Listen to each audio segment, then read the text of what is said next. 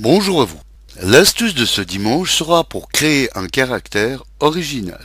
Je m'explique. Vous avez envie de vous démarquer dans les lettres ou autres documents que vous réalisez avec votre traitement texte. Alors pourquoi ne pas créer un ou des caractères perso que vous insérez dans vos documents? Avec Windows, toute version, il existe un éditeur de caractères qui, il est vrai, est un peu caché, mais qui vous permettra de dessiner pixel par pixel un caractère de votre cru. Alors pour créer un caractère original, voici comment faire. Commencez par ouvrir la commande exécuter en effectuant le raccourci clavier Windows plus R.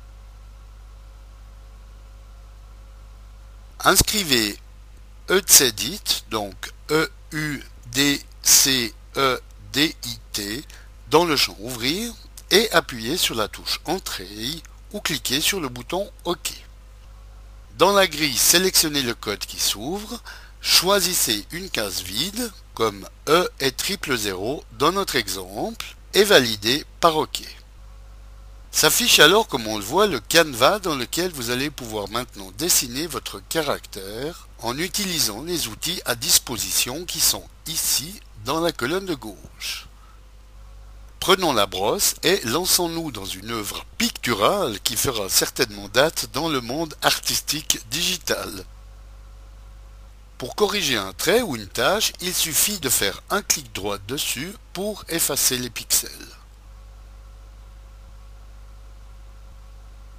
Vous pouvez également vous servir de la gomme comme pour ce point un peu trop gros dans notre exemple. Une fois satisfait, ce qui, je vous l'avoue, est très loin de ma prétention dans cette œuvre, allez dérouler le menu Édition, cliquez sur Enregistrer le caractère, puis fermez le programme. Alors, pour insérer ce nouveau caractère, effectuez à nouveau le raccourci clavier Windows plus R pour ouvrir Exécuter. Inscrivez CarMap, donc C-H-A-R-M-A-P dans le champ Ouvrir et comme précédemment, appuyez sur la touche Entrée ou cliquez sur OK.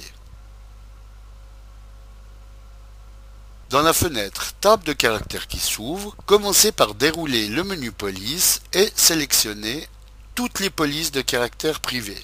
Il suffit d'appuyer sur la touche T de votre clavier pour accéder plus rapidement dans cette section de police.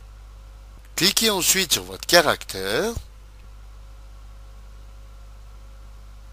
appuyez sur le bouton Sélectionner, puis cliquez sur le bouton Copier. Ouvrez maintenant votre traitement de texte, placez le curseur où vous voulez insérer votre caractère et effectuez le raccourci clavier CTRL plus V pour que celui-ci prenne place dans votre document. Libre à vous ensuite de changer la taille ou la couleur, tout comme vous le feriez avec n'importe quelle autre police.